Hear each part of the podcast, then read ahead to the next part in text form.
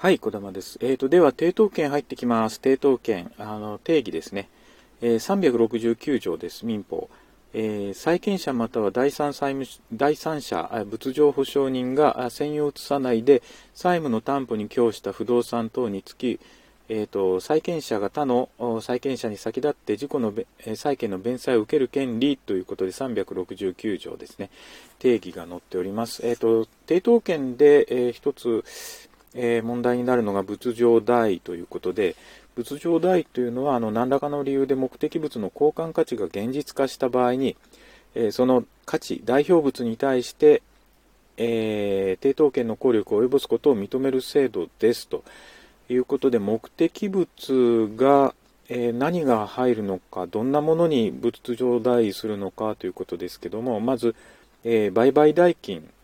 ですね。えーと、売っちゃったようでもらった代金、これに対して仏上代します。で、賃料ですね。賃料債権に対して仏上代ができます。ただし、ちょっと難しいんですが、判例は、あの、天体賃料債権というのは仏上代の目的とすることはできない。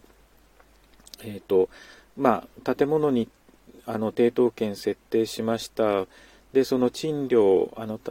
に対して、えーと、債権に仏上代します。でもそのまた、えーと、次のですね、転退した場合の賃料債権までは仏上代できませんというのが判例の立場です。で、あと目的物の滅失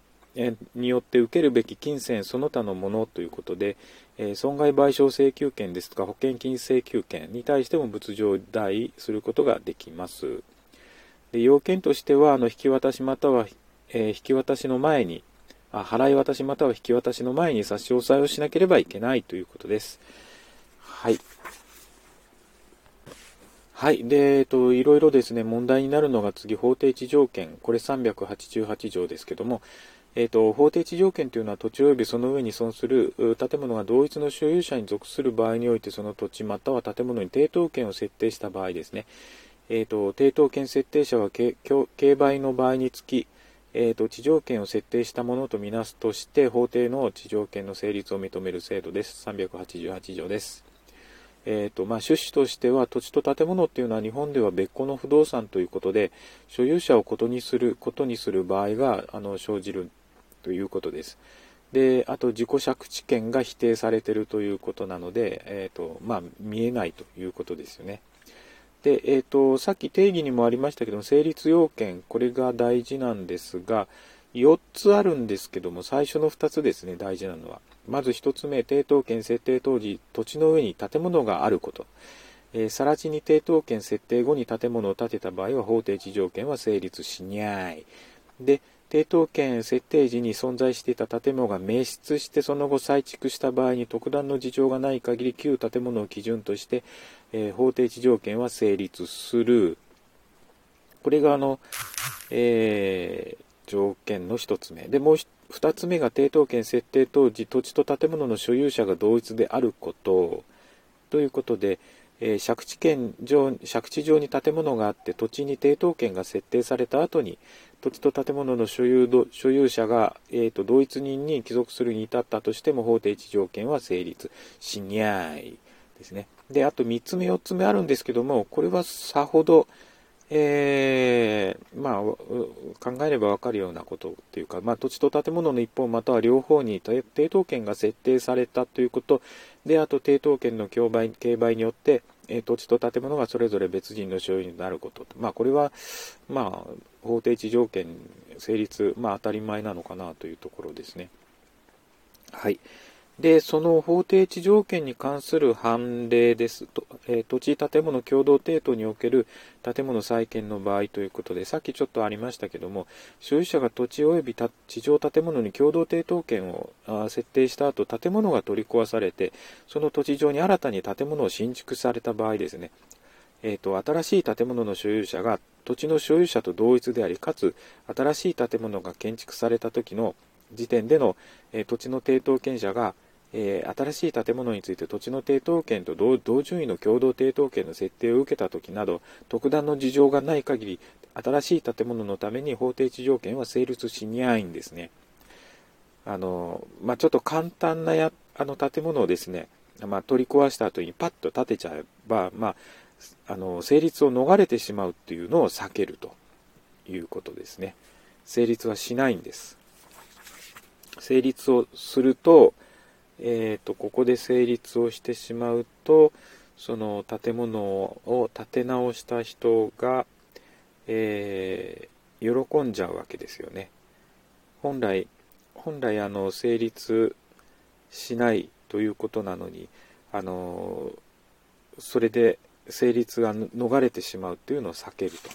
ということです。はい、えーと、では、抵当系物件、抵当物件の第三取得者の保護に入ります。えーと、抵当権の実行前は、えーと、代価弁済、抵当権消滅請求と、あと第三者弁済というのがあります。それぞれ378条、379条、474条にあります。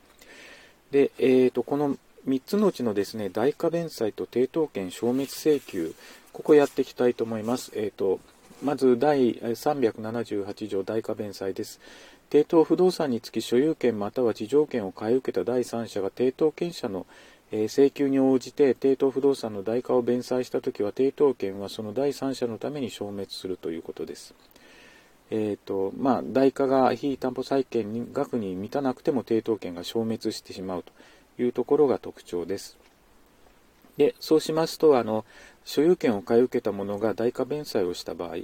えー、弁済額が非保険、えー、非非非担保債権額に満たなくても抵当権が消えてしまうと。で、えーと、債務者は代価弁済の範囲で債務を逃れ、えーと、残債務は無担保債務として存続すると。で地上権を買い受けた者が代価弁済をした場合は地上権者が、えー、抵当権者または競売により所有所有権を取得した買い受け人に対抗できるようになっちゃう。抵当権はその場合消滅しないと。地上権の場合は抵当権消滅しないんですけども所有権を買い受けた者が代価弁済すると消えてしまうということの違いがあります。抵当不動産の競売後も地上権は存続しえ地上権者は、え競売により、え所所有権を取得した買い受けに対抗することができるということです。で次に抵当権消滅請求なんですけども抵当不動産について所有権を取得した、え第三者ですね、えーと、主債務主債務者や保証人及びその証券にはたとえ所有権を取得しても請求できないです、えー、立場が違いますよね。で、えー、停止条件付きで取得した第三者は条件成就未定の間は請求することができません。えー、請求時期としては抵当権の実行としての競売による差し押さえの効力発生前ですね。競売の差し押さえがあの効力発生してしまうともうできません。えー、手続き、えー、は登記をしている各債権者に書面を送達してやります。え登記を成したすべての債権者が第三第三取得者の提供した価格、代価または金額を承諾し、かつ第三取得者がその承諾を得た代価もしくは金額を払い渡し、またはこれを供託したときに、えー、抵当権が消滅します。あと、承諾犠牲というのがあります。債権者が書面の送達を受けた後2ヶ月以内に抵当権を実行して競売の申し立てをしないときは、え債権者は書面によって提供した代価または金額を承諾したものとみなしてしまうということです。2ヶ月以内に競売の申し立てをしなかったら、えー、承諾したものとして、えー、抵当権消滅請求がまかり通るということ、競売申し立ての通知、え債権者が書面の送達を受けてから2ヶ月以内に競売の申し立てをするときはその期間内に債務者及び抵当不動産の譲り渡しにこれを通知する必要があります。はい、えーと、では抵当権のですね、えー、順位もちょっと気になるのでやってきます。同一の不動産について複数の抵当権を設定したときはそれ当然もう登記の前後によります。で他の担保物件との、えーと順位ということで、えっと、ここで問題になるのが先取り特権ですね。不動産保存の先取り特権と不動産工事の先取り特権は抵当権に優先します。で、えーと、不動産売買の先取り特権、不動産質権と抵当権の優先順位は登記の前後によります。で、えー、抵当権の順位の変更っていうのができます。各抵当権者の合意によって変更することができるんですけども、利害関係人がいればその旨の、そのものの承諾を得る必要があります。で、それは登記しなければ順位の変更は効力を生じません。ということです。えっと、とりあえず、抵当権はここまでということで、あの次回から債権に入っていきたいと思います。